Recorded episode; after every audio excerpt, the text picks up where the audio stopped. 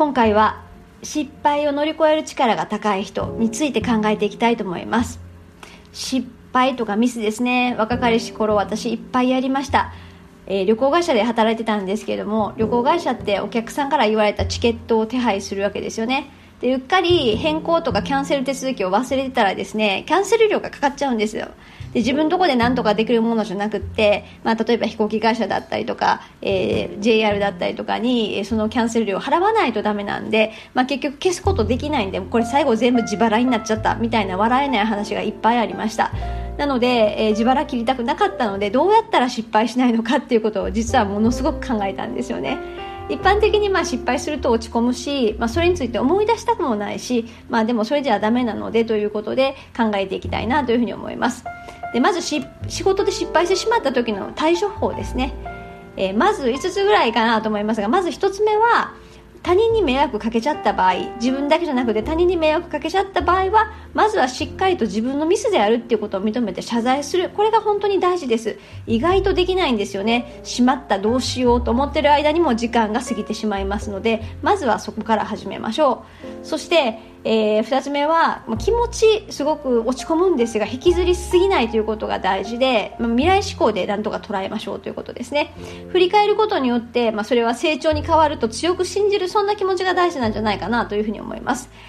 3つ目は感情は一旦横に置いて客観的に失敗の構造とか原因を分析するということですね。キーワードは分析です。起こってしまったことと自分の行動の関係性などに注目しながら分析的思考でしっかりとそれを捉えるということです。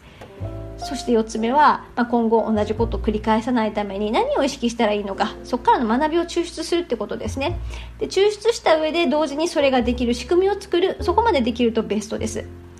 最後はえー、まあ、一人でなかなか整理できない場合あるいは受け止めきれない場合は上司とか先輩にアドバイスをもらうというのもいいと思います、まあ、上司もね先輩もねきっと同じような経験ってしてきてるはずなんですよね。でそういうふうにアドバイスをもらったりとかすると、まあ、落ち込んだ気持ちをちょっと話してみて、えー、そこで落ち着余計にあの自分自身も落ち着けたりとかあるいは、えー、自分で気づいてないパターンみたいなものも指摘してもらえたりして、え有益なんじゃないでしょうか。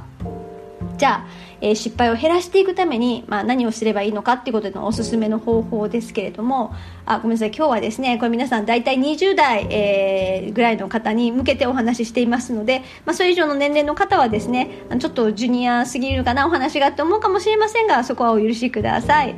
で、え、失敗減らしていくためにっていうことですがこれも5つぐらい出してみました。まず1つ目は担当業務の全体像をしっかりと理解するっていうことですね。なんとなくわからない部分を放置しないというのが大事だと思います。自分がやってるメインのところはよく分かってるけどその前後工程よく分かんないんだよねって方はぜひこの機会に捉え直してみてください。2点目え自分自身の知識不足とかスキル不足があればですね早い段階でこれはもう覚悟を決めて能力開発するしかないわけですよね。特に論理思考力とか、まあ、これはあの自然体の中でなかなかトレーニングされないと能力が勝手に作ってものではないですので、えー、なので、まあ、手っ取り早く学んじゃうそんなことなんかも大事だと思います。3つ目は失敗しないようにという意識をまず強く持つってことです。まあ、これ自分のよく責任感って言いますが自分の責任だっていう認識をして、まあ、確認作業を怠らないここにつながるわけですよね。まあ、大丈夫かなって思ったら大体やっちゃってます。そんな風に、えー、自分が絶対ミスしない覚悟を持って、えー、責任を持ってるんだっていう認識を持ってもその意識そのものが大事だということです。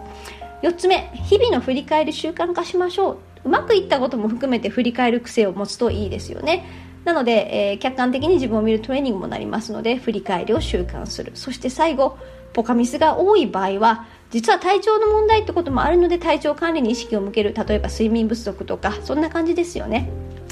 でその辺りをちょっと意識しながらもそれでも些細なミスが、まあ、繰り返しちゃうとか減らないという場合はですねまず1つ2つぐらいこれ理由あるかなと思うんですが1つ目は大事なのはやっぱり一定のお休み取る、まあ、心身の疲れとかモチベーション低下とかそんなことが原因かもしらず、まあ、あのリフレッシュするってこと大事なんですよね。なので、えー、まずちょっと一定期間の3日以上の一定期間のお休みを取って仕事から離れてみる。こんなことも大事じゃないかなというふうに思います。そして2つ目。これも究極なんですが究極的にはその仕事合ってないかもしれないってことですよね。えー、やりたくないもう自分が根源的にちょっとこの仕事は合わない辛い。そんなこともやっぱりあると思います。仕事内容とか職種が合ってないってことですね。でこれ一定は我慢できるんですがもうそれ以上無理なんですねこのパターンの場合。なのでもしかすると究極それかもしれない。そんなところに意識を巡らせてみるのも大事ではないかと思います。というわけで今日のまとめです。まあ、失敗したりミスしたら辛いし、えー、周囲からどう思われちゃっただろうとかいろんなことが気になって、まあ、振り返りたくもないわけですね。でもなんだけれども、えー、やっぱり自分自身が耐えれる範囲できる範囲でですね自分と対話して、えー、自分の弱点とかいや弱点じゃないな伸びしろを発見して、まあ、それを超えたら自分は成長できるそんな意識をぜひ強く持ってうまく成長につなげていっていただきたいなというふうに思います。今日は以上です。